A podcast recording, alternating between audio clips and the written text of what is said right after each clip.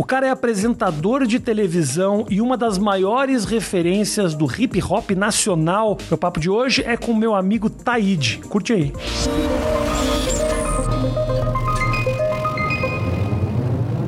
Senhoras e senhores, eu tenho comigo talvez o homem mais estiloso desse Brasil. As pessoas imaginam Antônio Fagundes, Janequine, Taíde, cara. Obrigado, muito obrigado. Uma voz aveludada e um estilo incomparável. Agradeço aí os detalhes da indumentária. Não, e olha aqui, esse LP da hora. Sim. LP que era para ter sido lançado em 1974, quando as pessoas ouviam LP. Mas aí que tá a pegadinha. Explica esse negócio do LP, que eu acho sempre um negócio estranhíssimo, tá Aí é que tá a já, já teve CD, tem MP3 e os caras fazem LP ainda. As pessoas pensam que esse, primeiramente, Ah, bom dia, muito boa bonito, tarde, boa muito noite. bonito. Parabéns, muito, muito obrigado, legal, agradeço. muito legal. E, na verdade, esse disco é o meu segundo disco solo, certo? Lançamos ele, ele, lançamos ele em CD primeiro. Uhum. E aí decidimos agora fazer essa nova tiragem em vinil.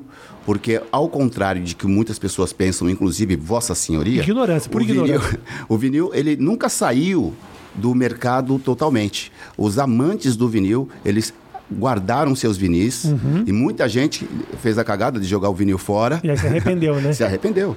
Então hoje, inclusive, estão lançando novamente novos equipamentos para se ouvir o vinil. Falando em ouvir, talvez você esteja ouvindo o barulho de uma obra que acontece aqui do lado. Eu peço mil desculpas, tem um batistaca. É o progresso, né? É o progresso. E eu não posso chegar lá e pedir para interromper Não, não a pode. obra. Porque uma coisa é você pedir para um vizinho: Ô, dá para dar uma paradinha enquanto eu gravo com o Taíde? Porque o cara deve ser fã do Taíde, o cara pararia. Pod- poderia ser. Poderia, mas eu não posso chegar pro cara e falar: para de construir esse prédio pra Agora. gente gravar. Não tem como. Então a gente está lançando esse vinil. Vamos que vamos, que o som não pode parar. E já, já está a, a venda, já está por aí, né?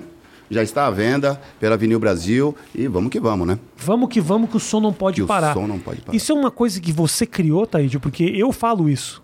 Aham. É um jargão teu que eu copiei. Certo. Esse jargão, Vamos na vamos, verdade. som não pode ó, já copiou, Ana, advogados. É, pode favor, chamar. tá? Pô, Não, processa mesmo que você ganha, porque eu falo direto isso. Mas isso é uma parada que eu ouvia muito no samba. É sempre vamos que vamos, vamos que vamos.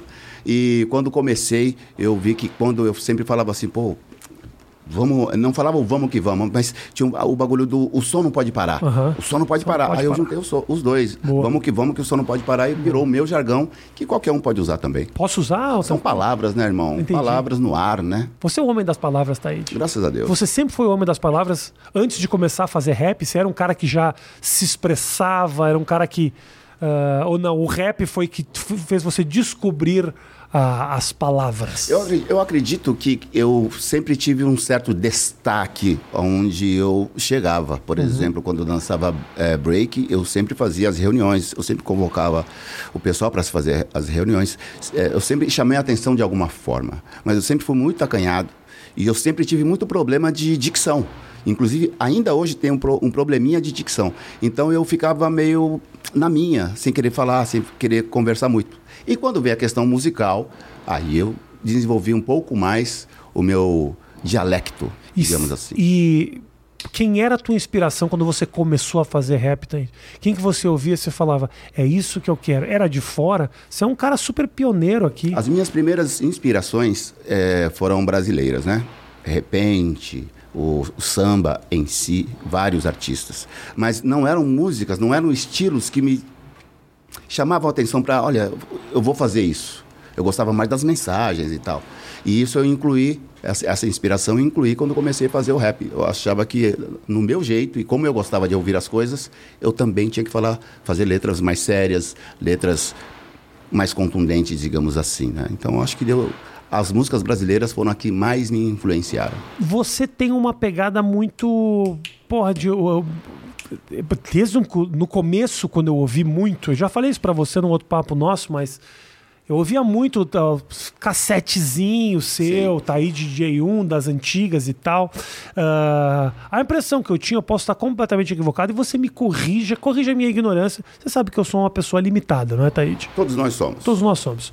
Eu sentia que tinha uma pegada muito de uma letra mais pesada de protesto, que falava muito da realidade das ruas. Hoje, ou ta- talvez o que a gente conhece que bombou mais forte é a coisa mais dançante. Sim, sim. Não tem mais mérito, menos, menos mérito, nada disso, mas como que você foi se construindo e desconstruindo como artista? belíssima pergunta. Você anotou essa, Altair?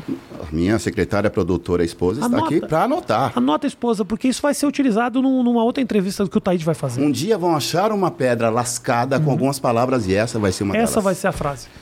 Eu, é o seguinte, cara, eu, eu sempre vim observando. Eu sou um cara observador, uhum. sabe? Eu gosto de todas as coisas. Então eu gosto de filmes antigos, assim como eu gosto dos filmes atuais sabe? Eu gosto de muitas músicas antigas, assim também, como eu também gosto das novas. E eu vim sempre, não me, não sei se me reinventando, mas me mantendo fazendo a coisa que eu acho do jeito que eu acho que deve ser. Claro. Eu nunca gostei, por exemplo, de colocar tantos palavrões na minha, na, nas minhas letras. Uhum. Isso não quer dizer que eu nunca tenha escrito nada com palavrão, mas foi uma escolha minha. Eu não vou condenar quem faz letras com muitos palavrões. Uhum. É a expressão da pessoa. Só que eu sou ligado muito a ritmos. Então, hoje tem o trap music, eu já fiz isso também na minha carreira. Hoje nós temos músicas, digamos, eletrônicas, e eu me lembro que nos anos 80, no início dos 90, muitos músicos diziam que eu fazia música eletrônica, música de robô. E muitas dessas pessoas hoje fazem música eletrônica até por conta da digitalização, né? De toda a arte que a gente vê em termos de música. Então, não sei, cara, eu acho que eu vim me reinventando naturalmente. A questão, por exemplo, da TV, é, acho que isso, me, o, o, o, rap me ajudou a ser, ter essa desenvoltura diante de uma câmera ou conversando com alguém. Então acho que isso me ajudou bastante. Você... vou fazendo ritmo. Sim, mas você acha que de repente essa sua pegada um pouco mais clean, eu diria, de, de, de sem palavrão e tudo mais, também te possibilitou essa abertura um pouco mais mainstream, assim, de televisão? Eu acredito que sim, porque as minhas músicas, né, eu não tenho muitas letras leves uhum. mas eu tenho uma maneira leve de dizer o que eu quero, a mensagem que eu quero passar. Uhum. Então, nós temos Homens da Lei, uh, Malandragem dá um tempo, A Própria Noite, que é uma música que tem uma letra romântica, mas ao mesmo tempo mostra as mazelas, digamos assim, do nosso país, do nosso povo. E eu, dessa forma, consegui entrar em alguns lugares. Porque é bem diferente, por exemplo, de você, na época, hoje não, hoje a gente vê isso na TV e no rádio, mas na época não tinha como a gente entrar num, uma programação de rádio ou TV uhum. com uma música falando palavrão. Sim, sim. Era bem complicado, mas a gente sofre, sofria isso na rua, né? Com a abordagem policial, a gente sofria com a falta de respeito de várias pessoas, de vários empresários. Já me deixaram uh, num camarim que era, na verdade, o depósito de lixo do lugar sabe? Então, é, essa, essa, esse tipo de falta de respeito a gente, a gente sofreu bastante. Mas eu acredito que o fato de eu ter sido inserido em, tantas, em tantos programas, programas de rádio, TV e tudo mais, foi a maneira com que eu escrevia na época. É, escrevo até hoje. Mas essa, como é que é essa história? Te deixaram num, num, num depósito do lixo? É, por exemplo, eu ah, fui que... fazer uma. Fui, me convidaram para fazer uma apresentação, isso faz bastante tempo. Para fazer uma apresentação e que era uma coisa corporativa. E era o lançamento de um relógio, não sei das quantas, que eu nem me lembro o nome da empresa. Ah. E a gente foi se apresentar. Quando eu cheguei no lugar, olha, vocês podem ficar aqui, o espaço que reservamos para você é esse espaço. Aí eu fui, entrei na porta, cheguei lá, era, era, era um espaço quadrado, assim, com os lixos, os sacos de lixo ali. Falei, mas aqui é o depósito de lixo. Falei, é, porque o espaço que a gente tem agora e tal. E isso são coisas. Caralho, tá aí. Isso são coisas que. Você que diz, não... diz pra mim que você mandou eles a merda. Cara, eu não mandei eles a merda, não. Mas mereceu, né? Eu saí lá com um monte de relógio. Tá eu tava querendo sair da merda. Nunca foi tão bom ficar no lixo. Fala, pá, tudo bem. É, então, ah, cheira um pouquinho de lixo, uma Guns Rolex aqui, tá, tá bonito. Eu saí com um monte de relógio e foi tudo bem. Fiz treta, vendi. Tudo então, certo. tá bom. É, cara, mas eu acho que essa. É, é, olha só, a maneira que você conta essa história tem uma simbologia, cara. Porque você poderia ter se se afundado, se vitimizado, ter sentido essa história como um golpe, porque cá entre nós, porra, é pesada essa história. Você já deu uma olhada de outra forma, pô, sai com um relógio, tá tudo beleza e tal. Essa é a tua maneira de ver a vida, Thaís? Eu sou, eu sou bem realista com tudo. Muitas pessoas acham que eu sou pessimista. Eu sou realista. Eu sempre falo com a minha esposa. Se eu recebo a notícia de que tem algum amigo, algum parente, alguém que eu goste que está no hospital, eu não vou desejar a morte para aquela pessoa, uhum. mas eu vou me preparar para que se alguma coisa pior aconteça. Porque se eu não me preparo e acontece o pior, eu vou sofrer cinco vezes mais Sabe como que é? O choque é maior, é, né? então eu não, eu não vou desejar o mal, mas eu vou preparado para isso. Então, quando eu vejo uma situação difícil, eu sempre penso o quê? Existe uma saída positiva para todo lado negativo, cara. Alguém vai se dar bem de alguma maneira. Então, por que não eu? Total. Então por que não eu? Agora, é claro, eu sempre vou combater as coisas que eu já combati na minha vida, nas minhas músicas, no meu dia a dia, eh, como racismo, preconceito ou qualquer coisa parecida. Mas eu também não vou ficar olhando e dizendo que isso só acontece comigo, porque não é só comigo. Sim, Inclusive, tem sim. pessoas em situações muito piores.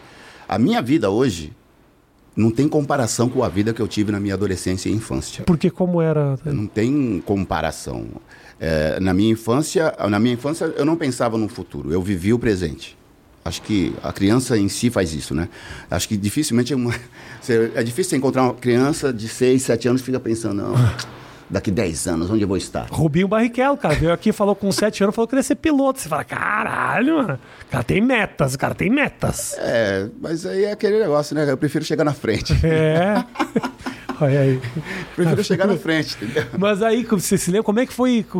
Como é que era o Taíde com 9 anos de idade? Cara, eu sou, eu era uma pessoa que acompanhava a minha, a minha mãe em alguns lugares. Como já disse em algumas conversas, minha mãe ela se- sempre saía em busca de auxílio, porque a gente vivia no- no- na zona sul de São Paulo, um lugar um pouco afastado e sem sem muitas condições, e ela viu, ela pensava que a maneira de poder sustentar uma família que era muito grande, inclusive não era só nós naquela casa, eram umas três ou quatro famílias, para ajudar ela saía para pedir auxílio às pessoas. E eu ia junto, porque eu era garoto, aquela parada toda. É, o tempo foi passando, você vai. começa a se ligar É, né, sim. ao seu redor, aí você começa a se, a se incomodar. Já não é tão engraçado, já não é tão divertido quando você é criança, né? Quando é criança, até uma tempestade é legal. Uhum. Sim. Você quer tomar chuva, aquela parada toda. Você vai crescendo, uma garoinha te incomoda, tá ligado? E aí, quando eu percebi isso, foi onde eu decidi sair da escola para poder trabalhar, porque eu não tinha condições de fazer as duas coisas na época. Eu estudei até a terceira série primária. Falei, quer saber, eu eu sei ler, sei, sei escrever. Eu vou perguntar o que eu não souber, certo? Uhum, e vou ler tudo que aparecer na minha frente. Aí eu lia tudo, tudo, jornal, revista. Gibi é o meu predileto. Até hoje, histórias em quadrinho, para mim, tem um lugar marcante, especial no meu coração, porque me ensinou muita coisa. Gibi Inclusive- mesmo, é. Inclusive, uma Ah. das coisas que, que são eternas na minha mente, uma vez uma professora, a última, a última professora que eu tive, Desculpa te interromper, Taíde, rapidinho. Mano, tá muito foda esse bate-staca aí. Pá! Continua o que você tava falando, desculpa, Taíde, te interrompi. ah, ah, sim, do gibi. Hum, gibi. O que, que o gibi foi na tua O que, que o vida? gibi me ensinou? Ah. Eu era um, um- garoto sem muita informação, Uhum. certo? Para você ter uma ideia, eu tinha vergonha até de pegar o orelhão, o telefone do orelhão para ligar. Você é tímido, não? Total. E um dia, a professora eh, viu que eu estava folheando um, um gibi, me lembro até hoje que gibi era o gibi da Turma da Mônica, do Maurício de Souza. Sim. E ela falou assim, ela veio e pegou o gibi, muito obrigado. É, é a- a- Água. público, é água mesmo. É água, né? Pegou o gibi que é da tua mão, assim? Puxou do nada. Ah. Olha aqui, isto não é leitura. Ah. Isto não é leitura. Vocês têm que ler livros, tem que ler isso, ler aquilo. E foi andando, né? Segurando o livro e foi para frente da lousa. Porém, cara, eu falei, professora, esse livro é um, é- esse gibi é um gibi bom. Falei, que gibi que pode oferecer qualquer coisa boa para qualquer pessoa, a não ser é, histórias fantasiosas? Eu falei, esse gibi ensina, é uma campanha, e era mesmo, uma campanha para cuidar dos orelhões. E era mesmo. A história era como cuidar de orelhões pela cidade, Entendi. Tá ligado? Aham. Aí eu falei para ela, não é só livros que ensina. Todo tipo de leitura pode ensinar. Claro. Assim como todo tipo de... Tem vários tipos de leitura que pode deixar a gente mais ignorantes. Acho que foi a primeira vez que eu consegui falar uma coisa que parece que foi pensada, mas foi sem pensar. Aí eu comecei a me ligar, eu posso Te marcou esse daqui. dia, hein, Sim, cara? falei, eu posso aprender fora daqui. Eu Quem diria que a carreira de rapper do grande Taíde nasceu do dia que ele resolveu defender os gibis? Ninguém sabe disso, Taíde. Um grande, ne- um grande rapper nasceu das histórias do Maurício de Souza. Eu acho que é o seguinte, eu acho que o, o, o rapper ele surgiu Ah, acho que 20 anos depois, por aí, sabe? Porque eu comecei mesmo em 85, 86 a escrever minhas letras e tal. E aí eu acho que a partir desse momento do, do, do gibi foi que eu me liguei que eu não, eu não tinha que seguir um padrão. Eu sempre digo isso. O pa padrão eles for, foram feitos para não, pra não serem seguidos, velho. Para serem alguns, quebrados. Não, alguns é legal. O padrão da educação, o padrão do respeito, sabe como que é? E, esse é um padrão que eu gosto de seguir. Mas tem coisas que não, não, não devem ser seguidas como um padrão, sabe? E aquela militarização da, da, de você ter que usar um uniforme, Sim. e bater Aham. continência, e cantar o hino nacional, o hino às bandeiras. Pelo amor de Deus. É. Isso- esse tipo de padrão eu não gosto. Mas quando essa ação em defesa do, do gibi me mostrou que eu poderia aprender fora da escola. A escola, não estou aqui dizendo que escola você não deve frequentar, nada disso. Inclusive, muito pelo contrário, escola é, é um templo do saber. A gente tem que ir lá e é, reconhecer o valor dos professores e professoras. Mas fora, quando você sai da escola, o aprendizado continua. Ele nunca para. Então você não tem que esperar aquela desculpa. Ah, eu não vou estudar hoje porque não tem aula. Sim. Esse é o dia que você tem que estudar mais, que é o dia que você tem que uh, assistir um É. documentário, um noticiário, ler o jornal, qualquer coisa parecida. Se porque você não está na sala de aula, cara. Claro. Então eu aprendi isso aí. Cara, o você é um cara muito respeitado, né, Taíde? Graças a Deus. Pela galera do hip hop também, né? Graças a Deus. Você ganhou uma, uma credibilidade não só pelo público que curte muito o trabalho, como pela galera do hip hop, te toma muito como referência. Por que, que você acha que rolou isso, assim? Eu acho que é a insistência, né, cara? Pô, eu comecei, meu primeiro disco eu lancei em 1988. Meu primeiro show com, com num palco foi em 87, certo? E se eu não estiver enganado, em 86 eu me apresentei ainda sem um disco ah, no, no- em Santo André, no Clube House. Então, cara, é muito tempo. Quantos anos você tinha? Quantos anos? Ah, não vou me lembrar. Eu tinha o quê? 17, 18? 17, sei lá. 18 anos. Por aí. Você lembra como é que foi a primeira vez que você se apresentou? Primeira vez que você subiu no palco, era letra tua? Era show? Letra minha. Letra minha, inclusive cantei Consciência, Aham. me lembro muito bem disso. E foi meu primeiro bis na minha vida. Acredita nisso? Como assim, Bisa? A galera A minha, mais? primeira, a minha primeira apresentação, a galera bis. Mais um, bis, mais um. bis. Mas porque foi bom ou porque não tinha mais ninguém pra cantar? Eu acho que foi bom. Ok. Até porque nessa época tinha nessa festa é, a visita do Chico, do Chico Science e tinha o, não sei se o Otto, mas tinha o Escova, tinha o Nazi, tinha uma galera se apresentando, o pessoal do XPTO, Fábrica Fargos. Então tinha uma galera para se apresentar com um som da hora. Você começou com os cobras já, hein? Tentei evitar, mas não consegui, tá ligado? Aí eu fiz essa música Consciência e Uhum. a galera pediu mais, pediu mais. Inclusive, nessa noite foi a primeira vez que eu recebi uma, uma, uma proposta de gravadora depois dessa apresentação. Já na primeira Já vez? na primeira vez. E quem me, quem me convidou foi o Pena Schmidt, que era CBS na época. Porra, grande, uma gravadora grande já. É, Eu recusei, mano. Acredita nisso? Por quê? Ele falou, eu me lembro até hoje. Por eu tava que, na Zé? plateia, desci, fiz a apresentação, fui pra plateia, ele falou, e aí, rapaz? Falou, opa, tudo bom? Sou Pena, eu sou de gravadora tal. O que, que você acha da gente transformar isso numa bolacha? aí eu falei pra ele, cara, eu sinceramente, mano, não, não é o meu intuito no momento. Ele falou, pô, mas, cara, foi um sucesso aqui hoje. Pode ser sucesso amanhã, pode ser sucesso sempre. Os caras têm a manha, né? Os caras têm a manha da ideia. Eu falei, cara, olha, eu não quero ficar num disco só. O que eu fiz hoje é minha primeira apresentação, certo? Eu quero aprender mais, eu quero me aprimorar mais para que eu lance não só um disco, eu quero lançar um disco, dois discos, três discos. Carreira, quero fazer eu quero carreira. ter uma carreira, eu quero aprender o que eu estou fazendo hoje. Você achou que esse cara podia querer te sugar e, tipo, matei esse cara e.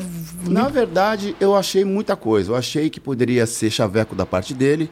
E, e essa foi a maneira, o que me deu coragem de dizer isso. Mas eu tinha também essa convicção de que eu não tinha que ficar ali. E provavelmente, se eu tivesse gravado esse disco, eu poderia ter ficado lá. Eu poderia Jura, ter me- você acha? Eu sim, eu acho que sim. Eu poderia ter me queimado com o público, poderia ter me queimado com gravadora, poderia ter me queimado de, uma, de, de várias maneiras. Justamente porque eu fiquei emocionado em gravar, em, em assinar um contrato com uma grande gravadora. Isso pode ser o início de um fim para qualquer pessoa, para qualquer um. Aham. Então eu tomei um cuidado numa época em que o sonho de muitas pessoas era gravar, gravar uma, ah, por uma grande gravadora, porque não existiam as labels, não existiam os, os- as gravadoras independentes. Eram só as grandes, né? Que dominavam, o monopólio era delas. E eu disse não. Foi mais uma prova de que eu tinha que ter paciência na minha caminhada, na minha vida. Porque todas as vezes que eu não tive paciência, eu, eu me dei muito mal. E a paciência mostrou que, independente de qualquer situação, a paciência é que te faz recuperar a sua energia e pensar qual vai ser o seu próximo passo. E era um, já, já seria um contrato com grana, assim, tudo? Pô, cara, pra você nessa época negar, você tinha que ter muita certeza de que você estava construindo E algo. eu hein? precisava, né? E eu precisava. Eu não tinha carro, não tinha casa própria. é, Às vezes eu ia treinar o meu break ou pro centro da cidade e na volta eu tinha que ou pular pela porta de trás ou passar por baixo da catraca do busão. Às vezes você passava o dia inteiro sem comer porque não tinha grana para comprar nada. Mas eu tive a convicção de que foi a, a coisa certa. Eu acho que a prova disso é o fato de você ter me convidado hoje, 30 anos depois, para conversar com você e ser entrevistado no seu Taíde, podcast. Taíde, eu- Taíde, eu gosto tanto de você que mesmo se você não tivesse carreira, eu teria te chamado pra conversar. Ah, duvido. Ah, teria. chaveco fraco. Teria esse é sim. Obviamente, juntou o, o útil ao agradável. Hum. Além de eu gostar de você, você é um puta profissional no que você faz. Muito obrigado. Mas o que você falou é uma coisa muito interessante, porque eu penso dessa forma. Muitos pensam em, ah, vou chamar fulano, vou chamar ciclana, porque tem uma história. Cara, todo mundo tem uma história. Todo mundo tem Todo história. mundo tem uma história. É só, só basta ter o espaço para que as pessoas possam conhecer essa história. Eu fico frustrado às vezes quando a galera não embarca nos papos muito bons e embarca nos papos às vezes que não são necessariamente muito bons, mas que a pessoa tem apelo público, entendeu? Então, É, o sinal, é sinal dos tempos, né, Rafinha? Sinal dos tempos. Hoje as pessoas dão muito mais atenção ao. É, chega mais perto aqui, né? Não, não, você dão muito mais Esse atenção. microfone é top, você pode falar de qualquer lugar. Precisa ver a marca para. Investir alto nisso aqui. As pessoas hoje. Acho que sempre foi assim. Dão atenção à intriga, Ah, polêmica. treta. Treta total. Se você for falar mal de alguém, você vai ter milhões de views. E, as pessoas, e, e por, por esses views, as pessoas deixam. As vou fazer um trocadilho favor, daqui a pouco. faça, Daqui a faça, pouco. faça. Tô, tô- E tô na contagem views- regressiva do trocadilho. do trocadilho. essas, eh, essas pessoas deixam de ter assuntos tão interessantes e tão bacanas com outras pessoas, porque pensa justamente dessa forma, ah, não vai ter muitos views, então eu não É, vou chamar tal pessoa. Hum, Pô, mas e a conversa em si não vale a pena? As pessoas se tornam vis por causa de views. Olha aqui, ó. Sentiu? Essa ideia surgiu há 48 segundos e veio chegando. E veio chegando. Aí quando vai. Taíde é de frases. Taíde é de frases. De frases, né? Garoto, homem de frases. Cara, homem de frases. Olha só, aliás, um belo nome pro próximo disco, hein? Gostou, né? Homem de frases. pensar- vou pensar nisso, hein? Ô, Taíde, mas vo- você tá falando da coisa da treta. O que tá pegando muito hoje, pra galera que faz trap e tal, é o negócio do da Aham. que é. Pra quem não sabe o que é, explica o que é diss, que você é muito mais inteligente do que eu. Ó, na verdade, diz é como se fosse uma resposta de alguma coisa ou simplesmente uma provocação. Uma provocação que. Mas é, mas é uma treta entre duas ou mais pessoas. E aí você vai não vai não vai resolver essa treta na, na, na- na porrada, no tiro ou qualquer coisa. É na, é, é na lírica. É. na lírica. É como se fosse uma rinha de MC a Vera. Não que não seja a rinha de MC, não seja de verdade. Mas na rinha de MC tem as regras, né? Sabe, tem as regras. Olha, não vamos falar hoje do- da, mãe, vamos evitar o palavrão. O tema aqui é esse. Numa diz, eu vou fundo, porque eu vou falar realmente qual é que é. Se você tiver amante, não estou falando que é isso. Se você tiver amante, eu vou falar adoraria dessa amante. ter, adoraria ter, mas não tem. Mas se você tiver algum caso diferente aí, tiver escondido alguma coisa, uma treta do passado, eu vou falar disso porque a minha intenção Ah. é te atingir pessoalmente.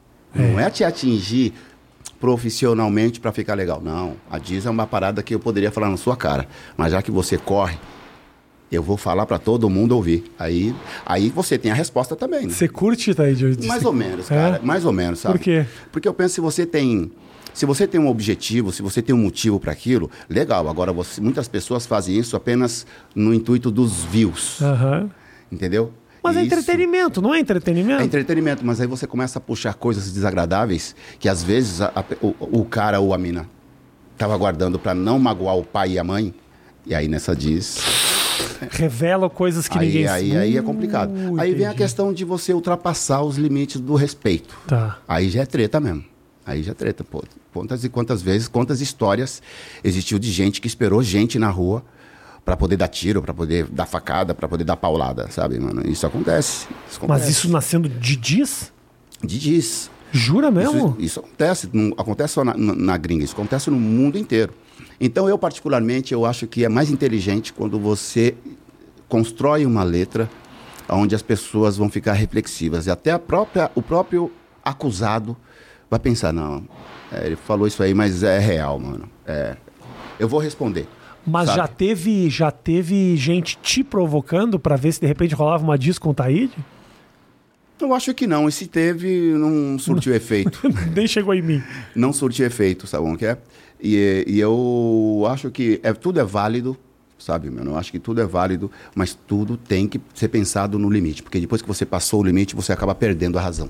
Uhum. Numa discussão, você pode ter a razão que for. Se você falar mais do que você necessita falar, você perde totalmente a sua razão. Cara. Entendi, entendi. E perder a razão numa discussão é o pior negócio.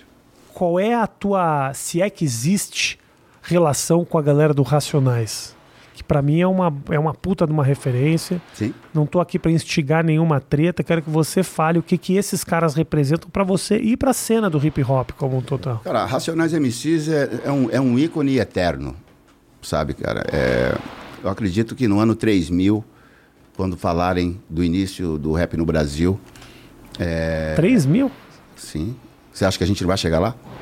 Você é Olha, tão pessimista assim, achando que a gente não vai chegar no ano Thaís, você tem que ver que eu sou um cara que pensa pra frente. Você é um cara que tem esperança. Você lança disco, né, Thaís? Então, assim, a noção que você tem de, de, de, época, ela tá um pouco equivocada, né? Mas ok. Você acha que 3 mil galera ainda vai falar do Racionais? Racionais é marcante pra caralho, não é? Eu vou dizer, eu, eu, vou falar já já do Racionais, tá. mas esse lance aí do, da época, eu não concordo com você, sabe por quê? Não concordo. Porque é o seguinte, eu tenho lá em casa um, um suporte de isqueiro. Sacanagem, o cara veio lançar o disco e veio falar mal do disco. O disco tá legal pra caralho. Você que gosta, compra o disco do Taíde. Eu tô sacaneando porque ele é meu amigo. Compra aí. Eu tenho um agulha de isqueiro, que é um tipo um revolvinho que você coloca o isqueiro tá. ali, pum. Mas tinha um Magic Click antes. Concorda comigo? Que ele já nem existe, mudou o nome. O Thaís, o adora essas bugiganga trouxa, né? Gosto. Adora. O Taíde tinha relógio com câmera. Ainda tenho. Ah, ainda não! Tenho. Ainda tem, tá em casa. Tá não. Comprei no, no, no Paraguai. No Paraguai. Lembra? Só que é o seguinte, eu, eu, só tô te dando exemplo que essa parada do tempo, cara, é. ela é relativa, porque eu tô, tô assistindo é. documentários, essas paradas dos caras que são aventureiros, e o cara tem que ficar com aquele gravetinho fazendo Sim, fogo, é. como é antigamente. É. Então, cara, a sua noção é, a sua de tempo ignorância. é defasada. A minha ignorância, a minha ignorância. Eu entendo perfeitamente. Tudo que é bom tem que permanecer. Essas tuas bugigangas um dia vão te salvar a vida, você vai ver. Já me salvam. Pô! Já me salvam, você pode ter certeza. Aquele reloginho você deixa dentro de casa, pega tudo que tá acontecendo ali, cara. É, hoje com o iPhone é mais fácil. IPhone tem mais qualidade, é... 4K. Entendi. Voltando a falar de Racionais, fala, fala, que é muito importante. Racionais é um ícone histórico, conheço todos, os, todos eles, os quatro integrantes. Integrantes é foda. Integrante. Os caras entregou. Integrantes. É, eu, eu, conheço os caras já de muito tempo, antes de serem Racionais MCs. É, eu participei do concurso de break do saudoso Barros de Alencar. Era na TV Record na época, em 1983. Como B-Boy. Como B-Boy. Com o Dragon Break, né? Minha, minha gangue depois se tornou Backspin. E teve um dia que Cara, eu estava péssimo. Eu não conseguia fazer um giro de costas, não conseguia fazer um moinho de vento, não conseguia fazer nada. Até o meu sapateado, que é o footwork, estava ruim. Falei, caramba, o que, que nós vamos fazer? E o KLJ, que na época era Kleber, que dançava muito, estava nesse dia. E sempre falaram que a gente era parecido na época. Você se parece, você se parece. Falei, mano, é você mesmo, cara. Põe o uniforme aí e dança no meu lugar. Ninguém vai saber, ninguém vai ver a diferença, cara. E ele pôs o uniforme e foi, e dançou no meu lugar. Ele fez o cover do... Do Taíde, na época, como um b-boy da Dragon Breaker. E toda vez que eu falo isso pra ele, uhum. ele, ele acha muito engraçado, ele fala, é, foi por isso que vocês perderam. mas não foi, mas foi, isso foi um, um, um acaso. Uhum. Então, eu, a gente sempre teve um relacionamento muito de, de muito respeito. Nem quando a gente começava a, a, a se... aquele embate do mercado, né? Da concorrência, uh, nem isso nem isso fez com que a gente perdesse o respeito um com, um com o outro. O isso é que, é importante. O que, que é esse embate da concorrência? Uma, ah, uma tentativa de criar algum problema? É, porque existe realmente um, uma, uma coisa em qualquer mercado, de, em qualquer filão, que as pessoas sempre querem um pouco mais de, de lucro. E o lucro vem da polêmica, né, cara? Isso uhum, vende. Uhum. Para você ter uma esse microfone aqui. Ele tá ficar te, tá aqui, te atrapalhando. Por você ter uma ideia, Ah. eu tava esperando para me apresentar ao ar livre num, num, num evento lá na Zona Sul. E um cara chegou e falou: Pô, eu sou do jornal local, assim, assim, assado. Posso falar com você cinco minutos? Falei, Pode sim. Entrou na van, começou a perguntar. E o cara, pe- primeiro ele perguntou, mas por que, que você e, e Racionais e Mano Brown não tem uma música junto? Falei, cara, isso porque ainda não teve oportunidade, não era para acontecer. Mais uma pergunta, tá, mas por que que você e Ed Rock? Ah, falei, cara, não, não tem nada a ver. Passou mais uma pergunta, por que que você... Eu falei, mano, peraí, você veio aqui para É. me entrevistar ou você veio para saber se eu tenho alguma treta com Racionais? Ou se você quer arrumar alguma treta com Racionais. É melhor você ser sincero. Falei, não, que são perguntas que estão em pauta. Falei, porra, mas três perguntas sequ... na sequência, tanta coisa para falar, cara. Serve pra nada essas perguntas. E eu vi que ele foi, ele estava numa má intenção da situação. Falei, ah, então vamos parar. Eu nunca faço isso porque eu não gosto. Falei, ah, então a gente vai parar o bate-papo agora, certo? E o que você teria que perguntar para mim sobre o Racionais, você vai perguntar pro Racionais. Firmeza? Aí foi lá e o ele falaram mal fora. pra caralho do Taíde. Imagina, o cara não falou nada, o Racional. Eu "Esse falo, Taíde então." é mó cuzão. Os cara- que Ele não falou, mas eu falo. não falou, então deixa que eu Ah, agora ficar falando isso daí, o pessoal pega, edita Não. e fala lá o que o Taíde falou. Não vai, esse cara sabe. E agora você viu que até isso é armadilha agora, né? Agora, agora o grande papo é o seguinte: nesse, nessa conversa que a gente tá tendo, aí sai cortes. Aí os cortes é que são as armadilhas, entendeu? é É, doido, o corte que é armadilha. É isso. Por isso que, tipo, as tretas hoje em dia bombam muito. E nos podcasts, as tretas bombam demais. Pra você ter uma ideia, nosso canal de cortes, as três vídeos que mais. Que mais bombam são de tretas. Tretas que nem fui eu que levantei, que o cara naturalmente saiu falando. Eu não gosto muito, eu não sou muito de ficar instigando a, a treta. Aliás, essa é uma das características do que eu tenho feito aqui, sabe? Eu tenho o papo ele é muito livre, eu não tenho nenhuma agenda.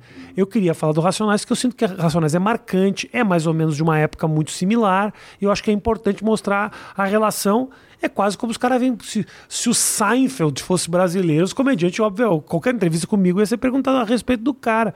Mas não é, não dá pra ficar instigando que não leva a lugar nenhum. Cara, eu tenho um privilégio na minha carreira de que é, o Brau, ele sempre fala que ele, quando ele me viu fazer o meu som, foi que inspirou ele a fazer o som dele. Então é um privilégio muito grande. Uma pessoa fala, pô, mano, o Brau falou que se inspirou Ó. no som que o Taí Ó. fazia. O Marcelo D2 também é um cara que disse que ele, ele começou a fazer o som que ele faz hoje, inspirado pela minha pessoa. Então, é um privilégio muito grande você ouvir esse tipo de coisa.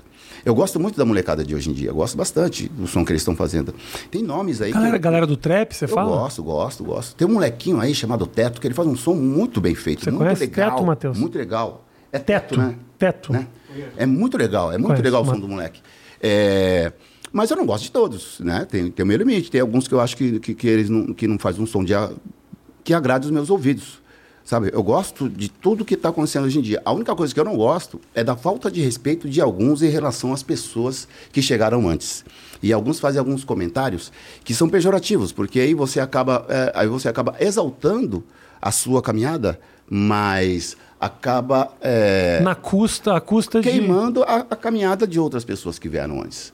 Só isso, só isso. Eles têm, eles não devem nada para quem chegou antes, eles não devem nada para mim, sabem o que é? Eu, eu nunca fui lá estender a mão para nenhum deles, então eu não tenho que cobrar nada deles. Mas eu posso quebrar, é, é, cobrar, sim, re- respeito.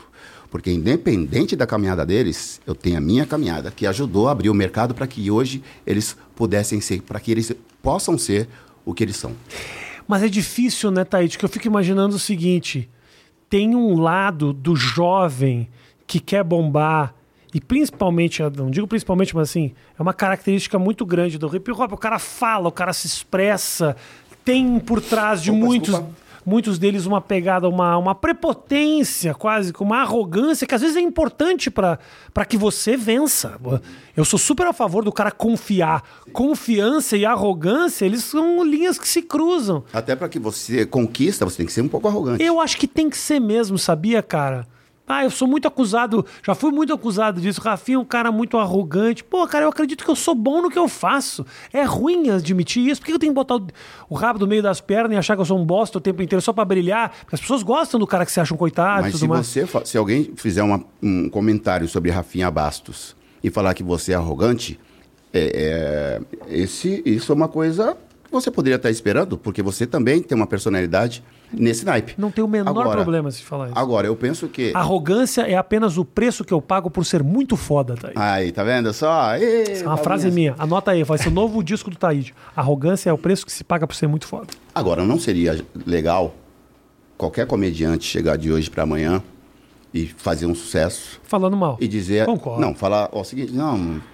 Estilos tipo Rafinha Bastos, o pessoal já tá cansado. Não, não. Aí desmerecer Não, o rola. seu trabalho, a sua caminhada. Isso não pode. Isso não rola. Isso não rola. Eu fiquei muito divididido porque tem esse.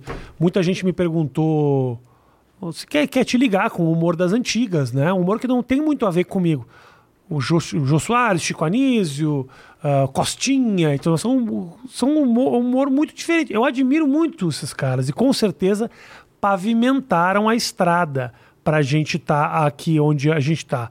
Mas eu não posso dizer que foram uma referência porque eu estaria mentindo. Mas você viu agora o que você fez. Você disse, olha, os caras pavimentaram. Pavimentaram. Isso é um reconhecimento. Isso é Total, respeito. Total. Você falar que ah, não Só- é a mesma coisa, Costinha fazer piada como fazia naquela época hoje, não daria certo. Eu concordo. É Agora eu não coisa. posso chegar e falar assim, ah, meu, Puta merda. Que... não, não, não. Aí já É. falta de respeito. Quem pavimentou a estrada pro Taíde? Todos os artistas brasileiros. Todos. De repente, do, da embolada, do samba, da capoeira, de todas, todos esses músicos que vieram de periferia e de todo o Brasil pavimentaram a estrada para que eu pudesse caminhar. Pode ter certeza disso. Por exemplo, Riachão morreu alguns, acho que dois ou três anos atrás, viveu até 90 e poucos anos. É, quando eu era criança, eu cantava a música Xoxo, a cada macaco no seu galho, brincando na rua. Então, eu nem, e para mim já era uma música folclórica. Agora eu fiquei sabendo que o cara é o, o dono dessa música é o Riachão, que infelizmente é, morreu. Ah, Jackson do Pandeiro. Cara, se você pegar o Jackson do Pandeiro, ele já fazia rap no- na década de 50, de 60, em forma de, de, de- de forró, de, de, de embolada, de coco. Entendeu? Esses caras pavimentaram para eu poder chegar aqui. Maravilhoso. Originais do samba, a mesma coisa. Então, essas pessoas que vieram de periferia antes e que fizeram som, me ajudaram a estar aqui hoje. E como foi a tua migração pra TV, Taíde?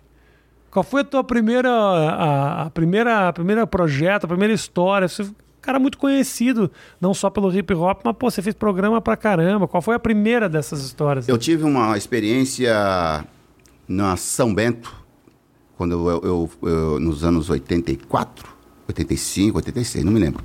E foi um curta-metragem. Lucy Puma, a gata da, da pesada.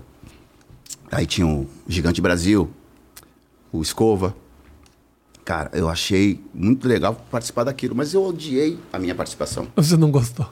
Odiei a minha participação, cara. Eu pensei assim, mano, eu nunca mais vou entrar nesse negócio de televisão, de filme. Tô fora. Eu pensei comigo dessa forma. Até hoje, quando eu assisto a cena, eu falo, nossa, mano. Mas, um belo dia, eu fui convidado para fazer um teste na MTV. Certo? Aham. Eu aceitei fazer, porque era diferente de ter que atuar. Né? Ia ter que mostrar os produtos, falar e tal. E aceitei e passei no teste. Inclusive, acho que era o KLJ que estava apresentando na época. Ah, o KLJ fez É. um tempo, o Yo. Isso. Aí eu vim, aí veio a minha, a minha vez de apresentar. Ali já me ajudou. Lance da câmera, do, do teleprompter, que nem nunca tinha. É. De vez em quando que tinha. Ah, é? Então, é, então tinha que ler o texto, memorizar, aquelas paradas todas. E fui aprendendo. E fui aprendendo. O tempo passou, fui convidado para apresentar um programa. Não, aí eu fiz Antônia, certo? Eu fui Sim. um um dos Série personagens. na Globo. Sim. E aí me, me convidaram para fazer Manos e Minas da TV Cultura, certo? Aí foi embaçado. Aí foi embaçado porque eu falei, bom, eu já estava mais confiante. Falei, é legal, mas é diferente de eu, de, de eu atuar, né? Atuando eu posso imitar alguém e tal, mas e ali comandar uma plateia? Porque o bagulho era com plateia. É, já não era mais VJ lendo coisa, era plateião É, Só mesmo. que eu pensei assim, cara, se eu não aceitar, outra pessoa vai aceitar, eu vou perder uma oportunidade de aprender mais alguma coisa. Aí eu fui. Me, me chamaram, me, me, me, me falaram na sexta-feira. E na segunda eu já fui para gravar sem, sem teste, cara. Não teve esse bagulho de, ah, vamos fazer um teste. Não. É para gravar? É. Você já vai vir para gravar. E eu fui gravei, cara. Foi uma sensação incrível, assim, mano. Eu, eu me senti muito feliz naquele ambiente. Sabe? Eu me senti livre ali. Eu me senti cara a cara com uma parada que eu gostava e não sabia. E era ainda mais a tua linguagem, falava de hip hop, ou seja, era um programa que era a tua cara. A né? minha cara. E aí eu tive esse lance do Vamos Que Vamos, por exemplo. Eu, eu perguntei para a diretora, é, eu chamava ela de MA, né? Maria Amélia. Falei, eu posso ser eu mesmo? Eu posso fazer, a, conduzir do meu jeito? Falei, sim, conduzo do seu jeito. Você segue isso aqui, que são os textos, mas faz do seu jeito. Cara, eu fui e falei, ó, galera, tinha plateia, vamos fazer o seguinte, para chamar o comercial, toda vez que a gente tiver que chamar o comercial, eu vou dizer, vamos que vamos, e vocês vão responder, que o som não pode parar. Mano, era demais, cara. Aí toda vez que chegava a hora de, do comercial, eu falava, vamos que vamos, que o som não pode parar. Já já a gente volta. Ah, legal, cara. garoto. Você que inventou legal. isso aí? Foi, mano. Aí eu recebi uma proposta, eu tava completando um ano lá, né, Ana? Né, Ia fazer um ano de Manos e Minas, me chega uma proposta para fazer um, um teste para Band, É. num novo programa que era a Liga. Ah, mas você já tinha entrado mesmo sem teste. Não, não, acho, Você que não sabe. Você sabe que eu dei sangue ali, né, no teste. O que, que era o teste? Eu vou contar. A Liga é um programa que a gente fez junto que foi muito legal. Aí eu falei, chamei a diretora, expliquei para ela, falei, olha, me chamaram para fazer um teste, eu adoro fazer esse programa aqui, pô, mas é mais uma oportunidade, eu quero tentar. Ela falou, pode fazer seu teste e tal. Nunca ninguém me prendeu ali, fui fazer o teste, cara, e passei no teste. O que, que era o teste? Eu tinha que acompanhar um senhor, ele trabalhava com carroça, material reciclável, e ele tinha uma história com a- as filhas, as filhas dele lá no- no- na cidade dele do Nordeste, e ele não falava, ele não falava sobre isso, e, e os caras queriam, aquele, aquela equipe, a direção queria que eu, eu tirasse isso dele. Eu pergunta para ele sobre as filhas dele, que ele não fala. É um senhor de chapéu? Eu acho que era, velho. Eu acho Eu- que era. Um senhor que, que Ele- trabalhava com coleta de lixo? Isso, ele pegava garrafa, pegava. é, Quando a gente fez papelão. matéria na Liga, eu fiz matéria Foi, com esse senhor. foi esse cara que sempre fala das filhas, de uma filha Morreu dele. esse senhor, É sabia? mesmo? É, morreu logo depois do programa, Nossa, que inclusive. doido, É. cara. Ele tinha esse lance de direito. Pá, ele morava numa, numa, pá, num lugar, o Taíde. É, eu entrei na casa dele, ele morava embaixo do andar que era embaixo da casa, num lugar que não tinha janela, uma umidade fodida. Pá, a gente viu muita coisa ali, hein, cara. Bastante, cara. A gente viu muito sofrimento, mano. E aí no teste ali você já. E no teste foi doido, porque o. o- acho que foi o Gonte, lembra do Gonte? Hum, claro, assim, claro, meu amigo até. "Ah, Habla, habla, tenta tirar la hija. Lá, hija, lá, hija. La hija. Aí eu perguntei e ele ficou ainda durão lá, né, meu? Pá, não falava- falando muito. Aí eu falei pra ele, ele falou, pô, vou falar pro senhor, hein, de onde o senhor vem? Ah, vim de tal lugar. Eu falei, eu vim da Vila Missionária, Zona Sul de São Paulo, lá na região de Santo Amaro, do lado de Diadema, Jardim Miriam e Jardim Luz. Conhece? Ah, já sei. As pessoas de periferia, mesmo que não se conhecem, se identificam. Sabe como que é? E aí ele começou a ficar mais flexível, certo? Aí eu fui pegar uma garrafa que estava quebrada, aí cortei a mão. E começou a sair sangue. Eu falei, olha, tá vendo? ó, O que a gente tem que passar? Eu dou sangue pelo meu objetivo. E ele achou engraçado. E aí eu vi que ele ficou mais tranquilo. Falei assim, poxa, o senhor tem filho, né? Eu tenho, eu tenho duas filhas. O senhor tem filho também, né? Aí ele começou a, a- a abrir o jogo. Aí ele falou, olha, eu tenho uma filha que mora em tal lugar, faz tempo que eu não vejo. Aí começou a desenrolar a parada, mano. Aí eu consegui Entrou. a vaga no bagulho. Eu conheci a filha dele. Conheceu a Aham, filha dele? Quando eu gravei. Eu lembro disso. Conheci a filha dele. É uma relação bem maluca ali. Porque eles não se falavam, né? Por um É, tempo, né? Puta, cara, a gente fez umas coisas muito pesadas ali. Entrevistei. te- Sabe, pá, coisas. Você lembra a mais marcante de todas pra você? Que te Ah. vem agora, que te vem agora na cabeça. O salário mínimo, né, cara? É. O salário mínimo, porque esse salário mínimo eu tinha que ficar. Era o programa inteiro sobre salário mínimo. E eu tinha. Eu ganhei, mesmo que eu ganhasse a quantia mais de uma vez pelo, por dia, eu teria que passar o dia inteiro com uma quantia só. Certo? Que era, era quanto? Era 2,40? 1,40? du- Não ah, lembro. Não lembro, não lembro. Não lembro. Por hora, né? Por hora. Aí- É, é. Aí eu. E, e a- e a minha esposa estava comigo participando dessa parada. Eu lembro disso. certo? E esse, nesse dia foi marcante porque quando eu chegava nos lugares para pedir, Você tinha que passar um mês inteiro com um salário mínimo. Era acho essa. era um- uma, uma, acho que uma semana, né? Ou era um mês? Dois dias, né? Ah, dois, Dois dias, dias. com a grana reserva. Que, ou seja, dividido por. por, Se, por... você, se eu ganhasse 1,50, ou Tá. 2,50, eu Tá. tinha que passar o, o dia com aquele 1,50 ou 5 reais, não me lembro. Só que o, que o, o clima já era pesado, né? Porque a gente gravou naquela região ali da Cracolândia, Sim. centro da cidade, fomos pro mercado municipal, essa parada toda. Então o clima era bem pesado. E, cara, foi embaçado porque eu pedia ajuda, um, um- um- um trampo, um trabalho para as pessoas. Limpei até o banheiro do, do Estadão naquela, naquele dia. E eu pedia emprego, as pessoas não davam emprego. As pessoas preferiam dar esmola. E isso acabou comigo. Porque me remeteu a uma, a, um- a uma época que eu já fazia isso. E não era, e não era uma época legal para mim, sabe? E quando eu estava no mercado municipal, que eu pedi emprego para o cara, acho que é da peixaria, se eu não, se não estiver enganado, que ele falou, é, emprego eu não tenho. Que ele tirou cinco reais e me deu cinco reais. É, para mim foi tipo assim, ele tá me viciando, sabe como que é? Ele tá me viciando. Porque se eu pego esses cinco reais como esmola e coloco no meu bolso, Sim. eu vou achar que amanhã ele vai me dar de novo. Dar de e eu não vou mais procurar emprego. E não é isso que eu quero. E aquilo me atacou, mano, de uma forma que eu comecei a chorar. E não consegui parar. Não consegui parar. Aí a gente foi pra rua, me acalmei, parar a gravação. E aí eu peguei esses cinco reais e, e dei para uma pessoa que estava sentada na rua. E porque eu tinha certeza que ela ia fazer melhor uso do dinheiro, independente do que ia comprar. Sim, Tá precisando muito mais que eu. do que você. É. E aquilo acabou comigo porque eu fico pensando quantas e quantas pessoas no mundo procuram um emprego. Mas, e, e aquele tem- emprego temporário, eu posso lavar o chão aqui para você me dar um dinheiro? Ou posso te ajudar a guardar essas caixas? E as pessoas preferem dar esmola, cara. Sabe? É E- foda, e- né? Isso acabou É. comigo nesse dia, é marcante para mim até hoje.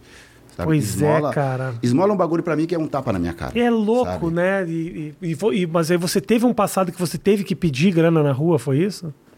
Foi. Até hoje eu passo no farol e vejo os caras vendendo as coisas. Eu falo para minhas filhas, falo, vocês têm que dar valor para a vida de vocês, porque se hoje, se hoje eu não tivesse corrido atrás, conquistado as coisas, so- com certeza eu estaria fazendo a mesma coisa que eles estão fazendo agora, mesmo tendo passado dos 50 anos de idade. Eu estaria fazendo a mesma coisa. Então isso é uma coisa que mexe muito comigo, porque eu já fiz isso. Sabe? Em que momento?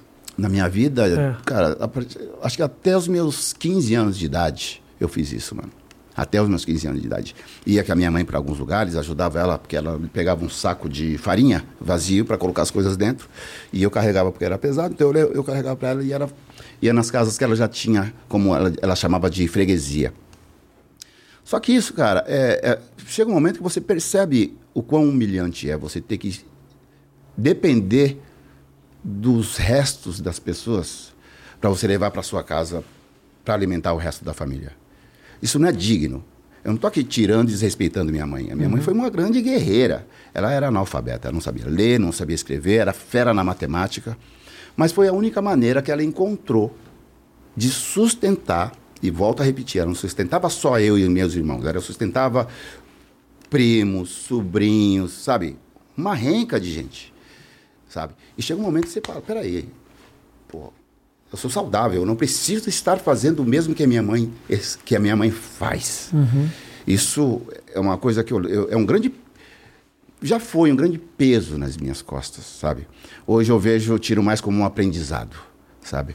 Mas eu acredito que se na época as pessoas que se beneficiavam das coisas que a minha mãe conquistava na rua, se as pessoas tivessem chegado e falado, não, a senhora não vai mais sair. Nem que mandar, manda o Taí, que eles me chamavam de Taí na época. Você falava, manda o Taí, eu iria, mano. Mas não deixar minha mãe fazer aquilo por tanto tempo como ela fez. Mas aí já é uma questão também que a minha mãe já está descansando, já vai fazer, Sim. fez 10 anos, né, que ela faleceu. E ela pôde ver um pouco do meu sucesso, né? E eu consegui, bem ou mal, tirar um dia da onde ela estava e colocar ela numa casinha legal para ela morar e ter um pouco mais de espaço. Eu sempre falo uma grande mágoa que eu tenho. Eu gostaria de ter feito muito mais por ela, né? Mas eu pude fazer alguma coisa. É melhor do que não ter feito nada. E ela fez pra caramba pra Porque você. ela né? fez por mim, fez por todo mundo, cara. Ela era fera. E o mais louco é que quando eu vi a minha mãe no velório e tal, eu vi que ela tava com um semblante muito de boa, assim. Tipo, descansando, sabe como que é? Isso me deixou mais tranquilo, sabe? Que eu vi que o semblante dela tava, meu, eu tô dormindo, tô descansando, porque a mãe- minha mãe sofreu demais, cara. Sofreu muito. Imagina. Ela teve 32 filhos, sobraram 5 vivos, cara. Quanto? 32. Eu falava pra ela, se a senhora tivesse 32 guardado filhos dela, dela? dela, que saíram dela. Eu falava, eu falava pra ela, se a senhora tivesse guardado todas as certidões de nascimento, a senhora ia pro Guinness. Mas e Book. onde. Então você tem 32 irmãos, cara? Tive, né? Porque todos morreram, né? Eu tenho. Porque eu não sou filho dela, eu sou neto dela. Eu fui criado por ela. Tá, Certo? tá. Mas a minha mãe, filha dela. Aí tem outro, filha dela. E aí elas- eles contavam a história. Minha mãe teve 32 filhos, velho. Embaçado, né? Mas você tá falando 32 filhos que saíram da barriga É. dela? É, mano. Mas que- E ela, e ela contava ainda que dois. Ela não contava muito, porque dois tinham sido aborto, mas era, eram filhos dela. Nossa senhora. Louco, né? E só tem cinco vivos, eu acho, né? Muito doido. Então foi uma mulher que sofreu muito, cara. Ela sofreu demais. Eu vi muita coisa acontecer com a minha mãe. Eu vi ela tomar uma tijolada na cara. Eu vi ela tomar uma tapa na cara. Eu vi muitas vezes a polícia derrubar a nossa porta de madrugada. Pá! E aí a gente acordava e ele chegava, não, não, não é aqui não, não é aqui não, não é aqui não. Ia pro, pro barraco do lado. Então a gente passou muita coisa. Muita coisa. Por É que foi isso eu- a- agredida, cara? Por- A agressão era por, por quê? Por... Cara, Você não lembra? Você era muito. Lembro, eu lembro. Tinha uma pessoa, a minha prima, tinha recebido, tinha ido visitar minha mãe nesse, nessa, nesse dia, e foi um amigo dela é, visitar ela, que, porque eles tinham uma amizade. E tinha um cara chamado Cocada, esse cara morreu há muitos anos já, morreu fugindo da cadeia, inclusive. Há muitos anos já, já morreu. Esse cara começou, foi pra, pra- Porque ele namorava, né, nessa época. Foi pra frente de casa e falou: É, eu tô sabendo, eu tô sabendo que ele tá aí, que ele tá aí. E começou. Como a, rua estava em construção, ele começou a pegar os, os O que tinha paralelepípedos, o que tinha mão. e jogar. E era um barraco, era um barraco, né? E eu lembro, e lembro até hoje que era o barraco da maçã. Ele era todo branco com uma maçã enorme no meio. Era muito doido. Cara, e aí ele jogando isso, mano, as pedras, a minha mãe foi abrir a janela para pedir para ele não jogar porque tinha criança lá. E aí quando ela abriu, Pau. foi onde ela abriu, o bagulho já pegou. Na, na- na cara dela abriu tudo. Abriu tudo. Caralho, bro. Aí ele fugiu, teve uma treta. Foi, eu- eu- nessa época foi embaçado, porque eu achava que é, tudo tinha que ser resolvido daquela maneira, com violência, sabe? E foi barra pesada. Porém, minha mãe passou uns meses no hospital, aquela parada toda, voltou e, e ficou bem, graças a Deus tudo passou. Mas foi barra pesada. E no outro dia, quando aconteceu a parada que amanheceu, eu tinha uma criação. Eu, eu sou da época que era, a gente trocava pintinhos por garrafa e, e panelas. Né? E eu tinha vários dentro de uma caixa, eu- estavam todos esmagados, cara, pelas pedras. E isso são coisas que eu penso hoje, como que eu não. Como que eu não sou uma pessoa que distribui violência, né, cara? É isso que eu tava pensando agora. Graças a Deus, cara, graças a Deus, porque eu vi muita coisa a- acontecer na minha vida pessoal.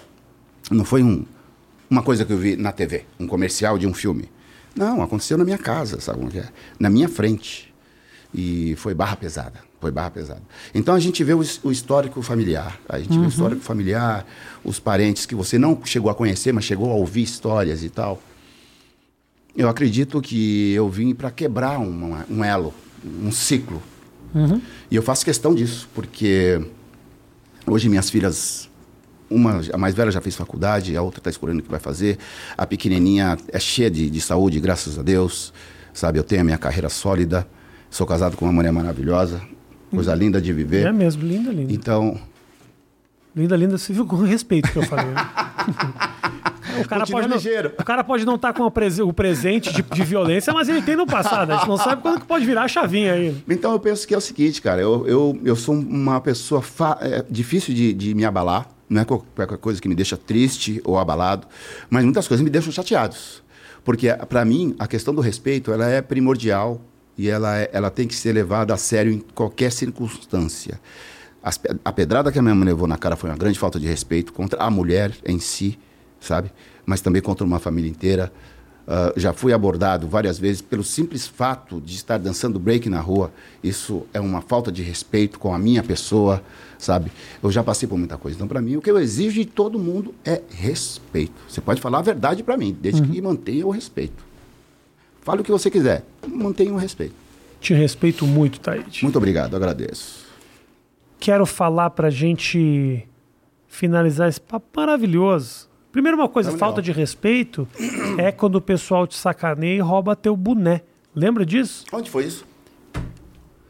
Isso foi. Lembra que teve um Ah, programa verdade. da Liga que roubaram o boné do E Taíde? o bagulho foi louco.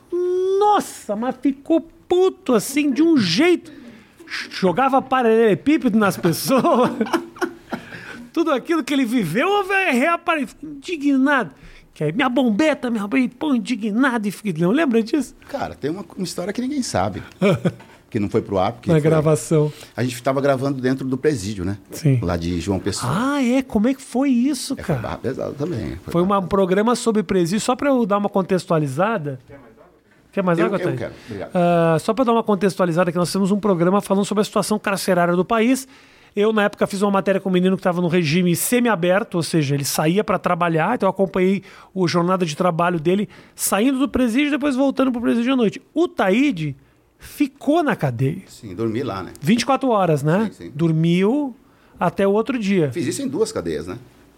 Fiz uma em João Pessoa, numa, no, no presídio, Ah. não sei das quantas, e fiz um segundo que foi em, foi em Minas Gerais, se eu não estiver enganado. Sim. Que eu também dormi 24 Acho que era horas. Goiás. Será que era Goiás? Eu acho que era Goiás, porque foi difícil pra caramba conseguir presídio que deixasse que a gente gravasse lá dentro. E você conseguiu e fez uma matéria incrível lá. Foi bem legal. Como foi isso? Foi tenso. Mas me- primeiro me conta o absurdo que ninguém, que ninguém ficou sabendo Pois é. Você lembra do Ale Gênio, né? Claro, Ale. Tá trabalhando na Jovem Pan, acabei de ver ele. É? Tava trabalhando com a minha mulher agora. Estávamos conversando e o, o, o glorioso Marechal, que eu colocava apelido em todo mundo, você tá ligado, né? Sim, senhor. E o Marechal, tava, estávamos conversando sobre um assunto, cara. E eu não sei o que aconteceu. Eu já tinha discutido. O Ale vira pra mim e falou assim: ó, E você, mano? E colocou o dedo na minha cara assim: ó, E você, mano? Aí tava o guardinha assim na guarita e tinha o outro lá no canto. A gente tava do lado de fora do presídio, mas tava no pátio, tá ligado? No corredor. Ali, na hora que ele apontou o dedo pra minha cara assim, eu falei: Olha, você tá doido, mano? Aí o Marechal falou: Gente, vamos parar de treta, vamos parar de treta. E ele continuou, tá ligado? Eu peguei. Peguei nele assim, dei uma cabeçada nele. Ô, você tá louco? Dei uma cabeçada e já saiu na porrada do Gamezinho. Na- olhando, na olhando. cadeia? Na cadeia. Eu falei, cara. Depois que passou, eu pensei, cara, mano, podia ficar mais 24 horas assim de graça. Isso aí na, mão dentro da cadeia, velho. Mas como é que foi gravar lá, cara? Mas Passar depois 20... ficou suave. Mas gravar 24 horas, a galera se identifica. Os caras, os caras que ficaram na tua cela, se eu não me engano, eles te admiravam, eles gostavam do teu trampo e É que tal. existe uma questão, Rafinha, que é o seguinte: linguagem. Sabe, as pessoas às vezes acham que vão me ofender quando dizem, é, você conhece bandido, é, você é favelado. Cara, essa é a minha origem. A gente conhece bandido sim, porque foi isso, isso foi reservado pra gente no passado, cara. Isso foi reservado. Então, eu- eu- o fato de eu conhecer bandido não quer dizer que eu tenha que ser também. Eu posso aprender com eles a não ser Sim, sim. certo? Muitos aprenderam ao contrário. Então a gente conhece a linguagem, a gente conhece a maneira de ser, a gente conhece pessoas que vai te ajudar antes de você chegar para trabalhar. Com certeza. E quando você chega em qualquer lugar, em qualquer cadeia do país, que você demonstra respeito, ele- todos eles vão te respeitar, todos, todos. Primeira coisa que eu fiz quando cheguei lá, eu pedi licença para entrar na cela, certo? Pedi licença para entrar na cela, os caras permitiram. A primeira pergunta que me fizeram é com câmera desligada. Você é da onde? Eu falei de onde ele era, eu, eu, de onde eu era. E por incrível que pareça, tinha uma pessoa que morou num lugar perto, que era Vila Joaniza. Isso tudo faz com que as pessoas vejam, mano, não é apenas um repórter que está vendo aqui gravar a gente como animais e depois sair por aí falando que aqui só tem bandido. É uma pessoa que vai mostrar a realidade. Claro. E a Liga tinha muito isso, de mostrar Ah, a realidade. sim, não sim. Tinha, a gente não usava maquiagem, cara. Me deu uma, é, me deu uma, uma entrada absurda, assim, o, o. É. carinho que as pessoas tinham, porque a gente fazia tudo com muito, muito respeito, tudo, tudo. E a gente sempre respeitou todas as pessoas que foram que foram entrevistadas por nós. E isso foi- fez com que eu ficasse mais à vontade, porque eles se sentiram à É, vontade sim. comigo. Então eles contaram histórias, é, é, é, muitos deles contavam histórias sem câmera, né? Falaram, pô, agora acho que é uma hora da gente conversar sem trabalho e tal. Então eles conversavam, falavam coisas que aconteciam na cadeia. O que muitos gostariam de fazer depois de sair, muitos não queriam sair porque já não tinham mais parente lá fora, não sabia como lidar com a situação. Sim. Pra você ter uma ideia, teve um cara que falou pra mim, eu falei pra ele, cara, quanto tempo você tá preso? Ele falou, cara, eu, eu tô, dessa vez, eu tô cinco anos. Falei, dessa vez? Ele falou, sim, dessa vez, porque na primeira vez eu peguei oito, né, cara? Falei, cara, você pegou oito?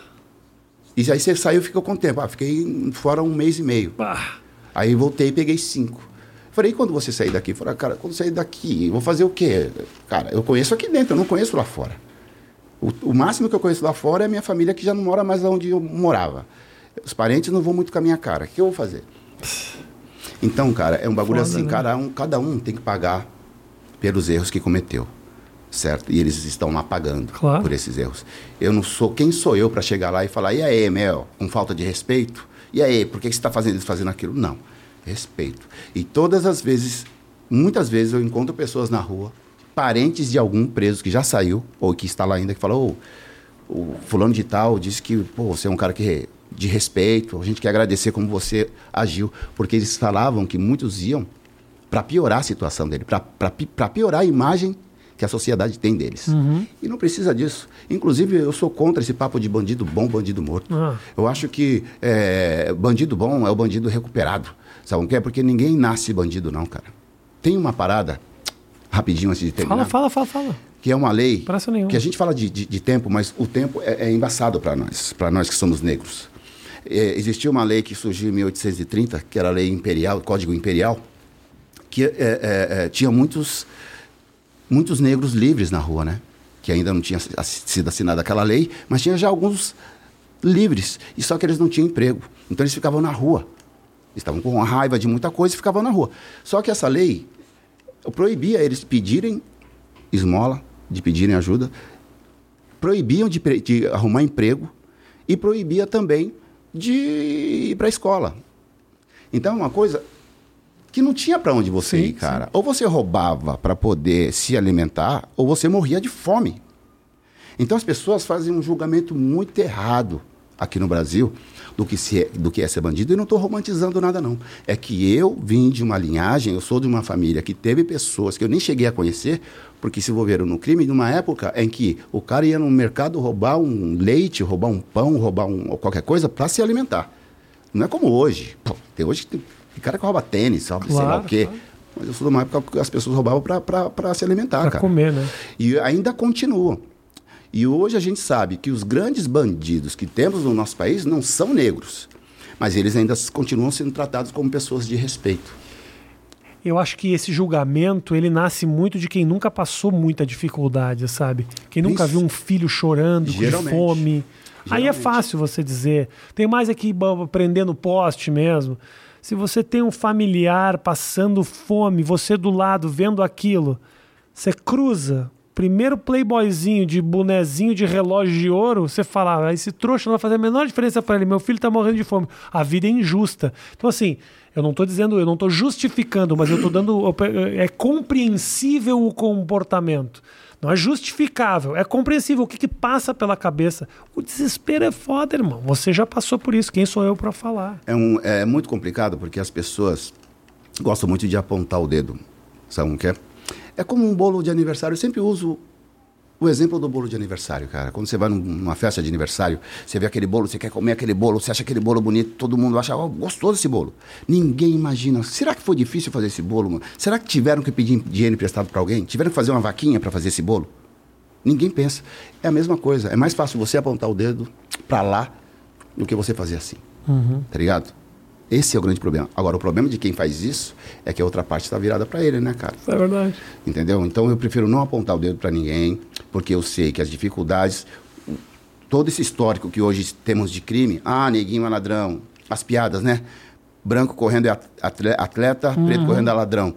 Tudo isso veio de uma época em que a única saída que tínhamos era essa mesmo. Só que hoje não necessitamos mais disso. A gente necessita de emprego, a gente necessita de estudos, a gente precisa colocar nossos filhos na escola para que eles possam ter um futuro muito melhor do que a gente teve.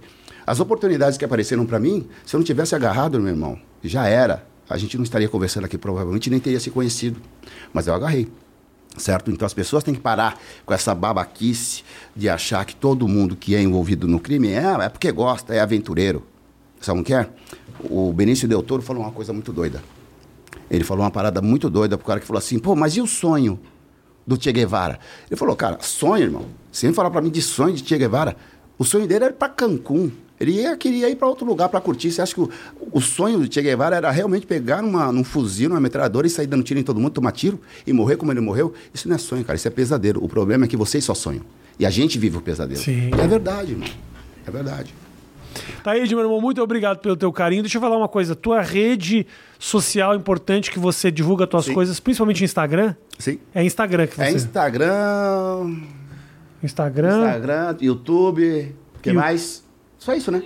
Twitter. Tá. É tudo Tide Oficial. Vou colocar aqui na descrição o link para você clicar, seguir o amigo Taíde, um grande parceiro. E por favor, se você tiver eh, disco em... Vocês 14 pessoas que tem toca-disco em casa... não, não, tem muitas, muito mais pessoas têm, certo? Agora estão lançando tocadiscos novamente, entendeu? Quem quiser comprar para ouvir o bom e velho vinil, ok. seja bem-vindo ao Clube do Vinil. Beijo grande, gente. Até a próxima. Muito obrigado. Valeu. Estamos aí.